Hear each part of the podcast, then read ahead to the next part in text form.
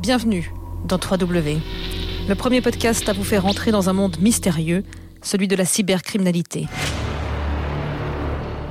Là où se croisent des trafiquants, des mafieux, des pirates et des cybercriminels d'État.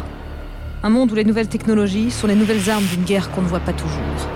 Après l'épisode 1, j'ai pris conscience des menaces qui pouvaient peser sur notre société, alors j'ai voulu ouvrir une hotline pour recueillir quelques témoignages et poursuivre mon enquête. Au final, j'ai été enseveli de toutes parts par de nombreux messages de victimes en détresse. Des victimes du cybercrime. Impossible pour moi de m'en occuper. Alors que faire? Vers qui me tourner? Et là, j'ai pensé à une personne. Un certain David Groot que j'avais rencontré un jour lors d'une autre affaire. Un acteur majeur de la sécurité informatique il est Chief Technical Officer chez FireEye, une entreprise de sécurité informatique et d'investigation numérique. Je l'appelle tout de suite.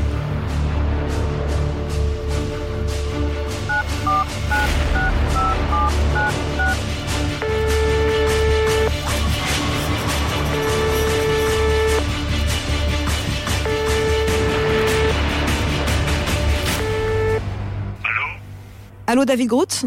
Bonjour, Valérie Mérel à l'appareil. Écoutez, j'ai besoin de votre aide. J'ai reçu des courriers, des messages répondeurs de toutes parts, je ne sais plus quoi faire. Alors aidez-moi s'il vous plaît. On va commencer par, par ce message de Jonathan. Vous avez un message. Allô, bonjour, je vous appelle parce que je suis complètement paniqué. Je viens de recevoir un mail sur ma boîte personnelle. Alors je vous le lis, voici le mail. Vous ne me connaissez pas et vous vous demandez pourquoi vous recevez ce mail. Je suis un hacker qui a piraté vos appareils il y a quelques mois. J'ai intercepté vos mots de passe, j'ai intercepté votre mot de passe et je sais que vous avez visité des sites pornographiques. J'ai piraté votre webcam, j'ai des images de vous devant des films pour adultes. Alors pour garder vos petits secrets, je vous donne 48 heures pour me verser 500 euros sous la forme de bitcoins. Sinon, j'enverrai toutes les images à vos contacts. Que dois-je faire? Dois-je vraiment payer? Je suis innocent, moi. Alors, euh, les vidéos de Jonathan euh, vont être diffusées partout. C'est quand même horrible pour lui. Non, non, Valérie, euh, pas, pas trop d'inquiétude quand même. Aujourd'hui, en fait, tout ça n'est qu'une mascarade. Tout est faux.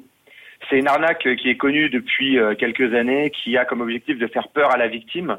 On appelle ça couramment des sextorsions de l'extorsion liée aux activités du sexe ou euh, du chantage à la webcam. Le mail qu'a reçu Jonathan, il a été envoyé à des milliers de personnes dans l'espoir que quelqu'un ait peur et qu'il paie. Et qu'à l'arrivée, euh, les attaquants gagnent de l'argent sur le volume. Donc pour Jonathan, la première chose à faire, surtout, ne pas payer, ne pas rentrer dans cette psychose, ne pas aller dans le sens de l'attaquant, et puis ensuite mettre le mail en spam, bloquer l'expéditeur dans sa liste de contacts, et si possible, euh, appeler sa banque si jamais il a déjà payé pour bloquer euh, la transaction. Et euh, encore mieux, se connecter sur le site du gouvernement internet-signalement.gouv.fr pour aller expliquer ce qui lui est arrivé et protéger peut-être d'autres utilisateurs de la même attaque dans le futur. Alors cette situation-là est réglée, mais je vous le disais, David, j'ai été harcelé de toutes parts de messages. Il y a celui d'Élise, très inquiétant, que j'ai reçu également. Vous avez un message.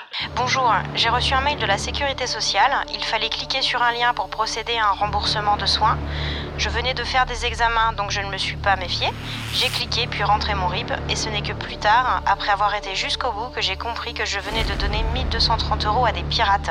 C'était tellement bien imité ce mail que je n'ai eu aucun doute. Je suis vraiment désespérée. Bon, euh, David Groot, vous êtes le spécialiste. Est-ce que Elise va récupérer son argent? Alors je dirais que ça va être difficile pour Elise. Normalement, elle devrait pouvoir le récupérer, euh, mais c'est toujours difficile de récupérer son argent dans ce type de cas parce que la transaction qu'elle a effectuée, elle l'a effectuée volontairement, même s'il y a eu une tromperie.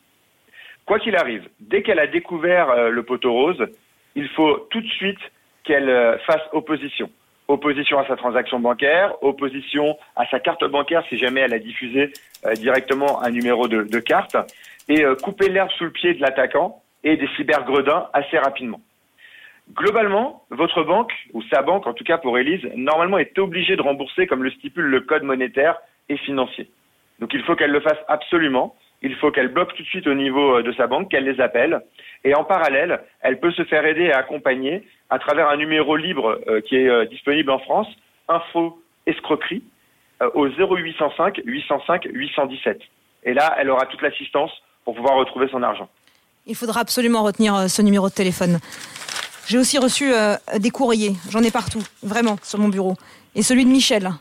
Bonjour, j'ai été victime au cours du week-end d'un problème informatique majeur dans ma boulangerie.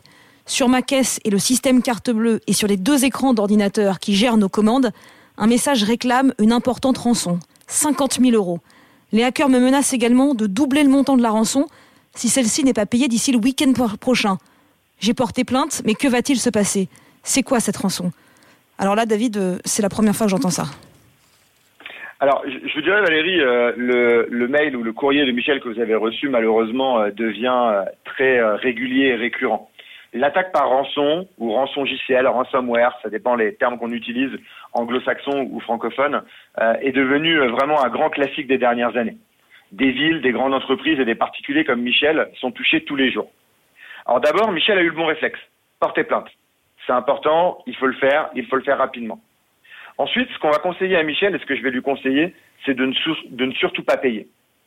S'il paye, il ouvre la porte à d'autres attaques, à d'autres tentatives d'extorsion de, fonds.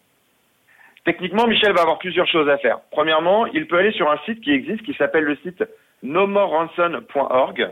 Donc je vais le répéter, nomoreransom.org, qui est un site euh, gratuit qui permet pour euh, un grand nombre de ces techniques d'attaque de rançon de retrouver les clés de déchiffrement de la donnée, donc qui permettent de libérer les informations qui ont été bloquées par l'attaquant.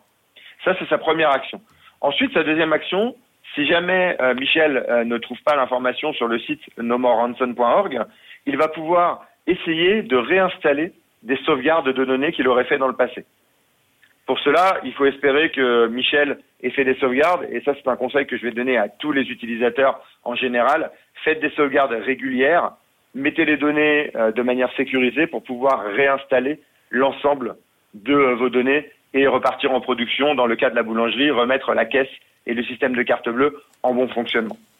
Il existe aussi pas mal de livres blancs qui permettent d'expliquer comment les ransomware euh, ou les attaques par rançon peuvent être bloquées ou limitées. Nous en avons diffusé un sur FireEye.com la semaine dernière avec quelques bonnes pratiques sur la protection contre les ransomware. Néanmoins, je vais le rappeler une dernière fois, surtout ne pas payer ça serait la porte ouverte à euh, une attaque continue. Et euh, payer aujourd'hui peut peut-être le libérer pour deux ou trois jours, mais il va se retrouver dans la même situation demain ou après-demain. Donc porter plainte, ne pas payer et restaurer les données sont vraiment les trois choses à faire pour Michel. J'ai bien fait de vous appeler David Groot. Je me replonge tout de suite euh, dans mes dossiers. C'est la fin de 3W, votre émission sur la cybercriminalité.